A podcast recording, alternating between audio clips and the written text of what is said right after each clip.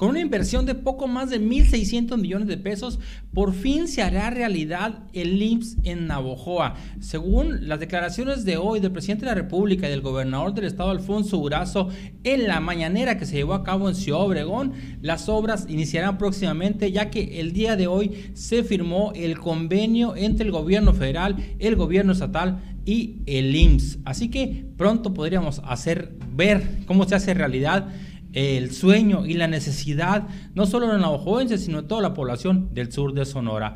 Para NDS Noticias, su servidor Miguel Valenzuela.